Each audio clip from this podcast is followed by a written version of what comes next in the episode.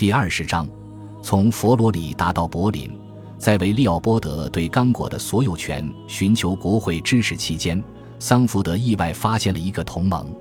来自亚拉巴马州的前美国南部联邦军队准将约翰·泰勒·摩根是参议院外交关系委员会主席。和那个时代的大多数南方白人政治家一样，他非常害怕数百万被解放的奴隶及其后代怀有可怕的平等梦想。这位参议员相貌凶恶，留着带卷的络腮胡子。他个子不高，但说起话来咄咄逼人，嗓门很高。他用极其担忧的口气隶属执行黑鬼法律的种种危险后果，说黑人偷偷混入白人家庭，就会让无辜的女人生不如死。摩根多年因为黑人人口不断增加这个问题而苦恼，很多人赞同他的解决方案。他的方案很简单，把他们送回非洲。摩根一直呼吁南方黑人大批离开，虽然在漫长职业的不同时期，他还提出将他们送往夏威夷、古巴和菲律宾。也许是因为这些岛屿距离美国本土相当遥远，所以被他称为“黑鬼的老家”。但是，非洲大陆一直是第一选择。在摩根看来，利奥波德的新国家来得正逢其时。那块土地不是正需要人力去开发吗？如果刚果人看到面前的美国人和他们肤色一样，不是正好会积极和美国做生意吗？刚果河流域不是正好能成为南方剩余棉花的市场吗？他后来在参议院发言说：“非洲就是为黑鬼准备的，就像伊甸园是为亚当和夏娃准备的。在刚果河盆地，我们发现了最出色的黑人——美国黑鬼。”可以在这里发现适合其生活的地方。桑福德完全同意摩根的观点。虽然他出生在康涅狄格州，曾经在南方投资，但是他很快就接受了当地白人商人将他们送回非洲这种想法。他曾经说过，刚果流域可以成为美国有色人种在经营活动和比政治更加适合他们的领域里施展能力的出口。他决心直到生命最后时刻都坚持宣传这一时期美国版现代以色列人的迦南之地，它可以成为将南部各州上空乌云中聚集的雷电引下来的地方。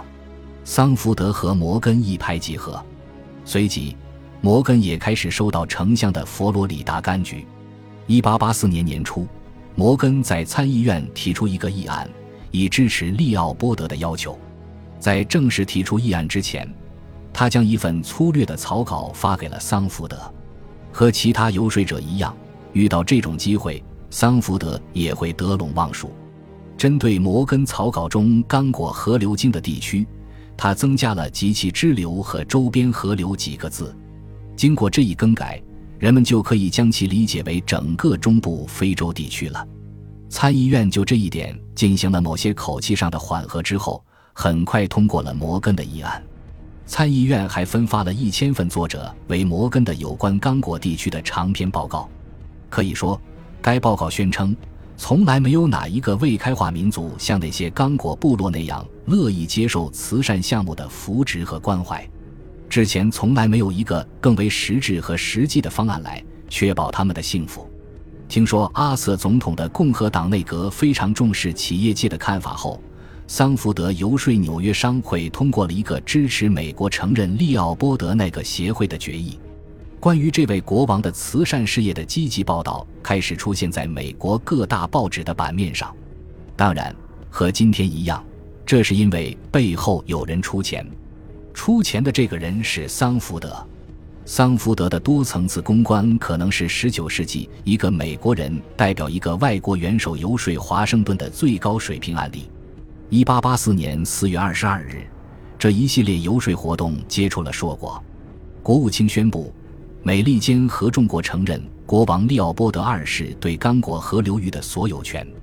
就这样，美国在这件事上开了先例。利奥波德知道这一巨大成功是桑福德的功劳，他还知道，对这位将军来说，王室的夸赞比金钱来的更重要。于是。他邀请回到比利时的桑福德夫人格特鲁德吃早饭，我激动的不知道说什么好。她事后再给丈夫的信中说，在国王所说的所有夸赞你的话中，亲爱的，没有比说我们夫妇仿佛国王和皇后更让你我更开心了。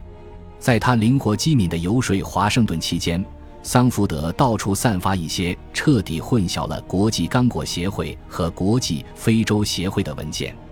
国际刚果协会完全被利奥波德控制在手里，而国际非洲协会这时候虽然已经解散，但在人们的模糊印象中，它是一个由知名探险家王储。大公爵组成的慈善协会，人们都兴奋且糊涂着。国务卿弗里林海森在他的正式声明里，居然将这两个名字用在同一句话里。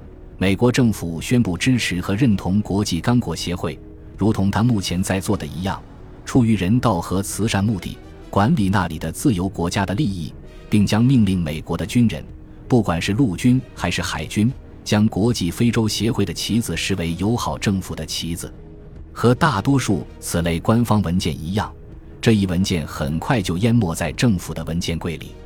于是，在没有人注意到的情况下，这份文件后来被莫名其妙地改得面目全非。当这一声明出现在斯坦利第二年出版的、后来被翻译成多种语言、风靡全世界的畅销书《刚果及其自由邦的建立》。一个工作和探险的故事中，其文字表述发生了改变。关键的变化是，那份声明中提到了利奥波德全资控制下的国际刚果协会。做出这一更改的很可能是国王本人。他仔细主张校对了斯坦利的手稿。在斯大林之前很久，斯大林也亲自改动过作家的手稿。利奥波德就知道了篡改历史的好处。美国的承认让该协会重获新生，斯坦利写道：“他说的是事实。”就在桑福德准备凯旋比利时的时候，利奥波德在法国又签署了一个类似的协议。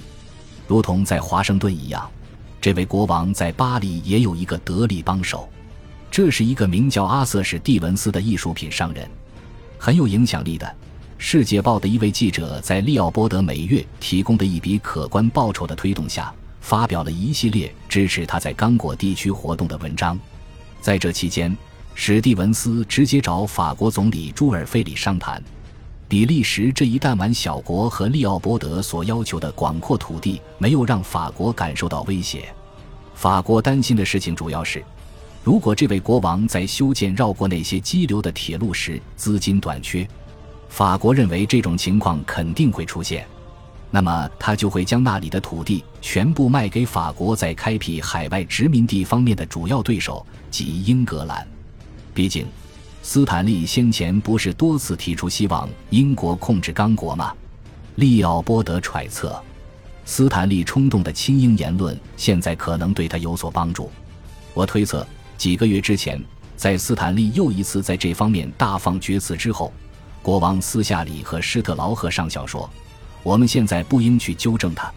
巴黎害怕刚果存在一个英国保护下的地区，这对我们没有坏处。为了缓解法国的焦虑，利奥波德提出了一个补救方案：如果法国尊重他对刚果要求的所有权，他将向法国提供刚果地区的优先受偿权。当今的律师称之为优先购买权。法国的顾虑被打消了，并立即接受了这一方案。他们确信利奥波德的铁路修建计划会耗尽他的资金，然后他不得不将那片土地卖给法国，因此觉得这个交易非常划算。美国人被桑福德的敦厚友善深深打动，竟然懒得去弄清楚他们含蓄承认是利奥波德领地的那片土地的具体边界。正相反的是，法国却十分愿意在地图上将那片土地的边界画出来。他们将刚果河流域大部分地区都划归在内。利奥波德在给阿瑟总统的信中用的词是 “independent states”，但是在接下来几个月的正式声明中，上述措辞变成了 “state”。